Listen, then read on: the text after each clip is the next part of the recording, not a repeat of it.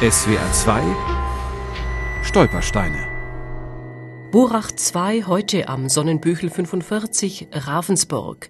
Hier wohnte Peter Erlanger, Jahrgang 1926, Flucht 1939, Palästina. Der Burachhof der Familie Erlanger war ein landwirtschaftlicher Vorzeigehof. Der Vater war promovierter Agronom, die Familie angesehen und assimiliert.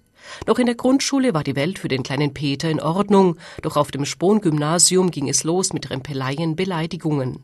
Bei einem späteren Besuch in Ravensburg erinnert sich Erlanger an einen Lehrer. Einer der Lehrer, ein Deutschlehrer, hat uns konjugieren lassen, der Jude lügt. Der hochintelligente Junge musste nach einem Jahr das Gymnasium verlassen. Mit meinem Abgang als einziger jüdischer Schüler wurde das Spohn judenfrei, so Peter Erlanger. Er wechselte auf ein jüdisches Internat in Herrlingen bei Ulm, bis sich die Lage mit der Reichspogromnacht 1938 überall zuspitzte und auch auf dem Buchachhof Fensterscheiben eingeworfen wurden. Die Erlangers verkauften ihren Hof weit unter Wert an die Stadt Ravensburg und suchten irgendein Land, das sie aufnehmen würde. Uruguay, Australien, Argentinien, die USA, die Dominikanische Republik. Und die größte Nervenprobe dabei, welche Lösung ist für die Kinder Suse und Peter die beste? Dann kam die Frage, ob man sie nicht nach England schicken kann mit den Kindertransporten. Und dann hat man das in die Wege geleitet und es war haarscharf dran. Dann kommt eine Nachricht aus England, ja, aber wir brauchen eine Bürgschaft. Bis zu ihrem 18. Lebensjahr muss das vorausbezahlt werden. Wer soll das tun? Das sind Tausende von Reichsmark. Plan gescheitert. So Warner Wolf, ein späterer Freund von Erlanger. Schließlich konnte die ganze Familie Ende 1939 nach Palästina auswandern.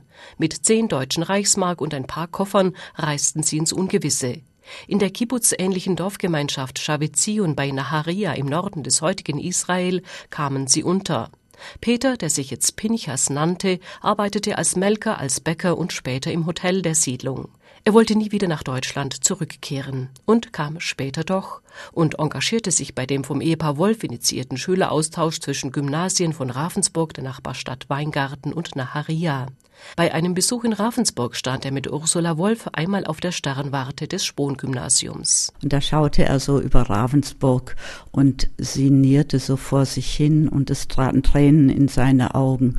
Was wäre wohl aus mir geworden, wenn ich hier hätte bleiben können, wenn ich hätte studieren können? Und das ist etwas, worunter er zeitlebens gelitten hat.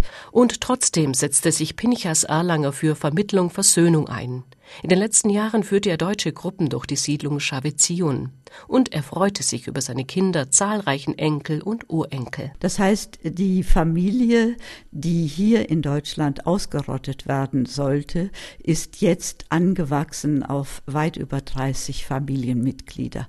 Das hat ihn natürlich sehr stolz gemacht, dass er letztendlich Hitler doch besiegt hat. SWR 2 Stolpersteine. Auch im Internet unter swr2.de und als App für Smartphones.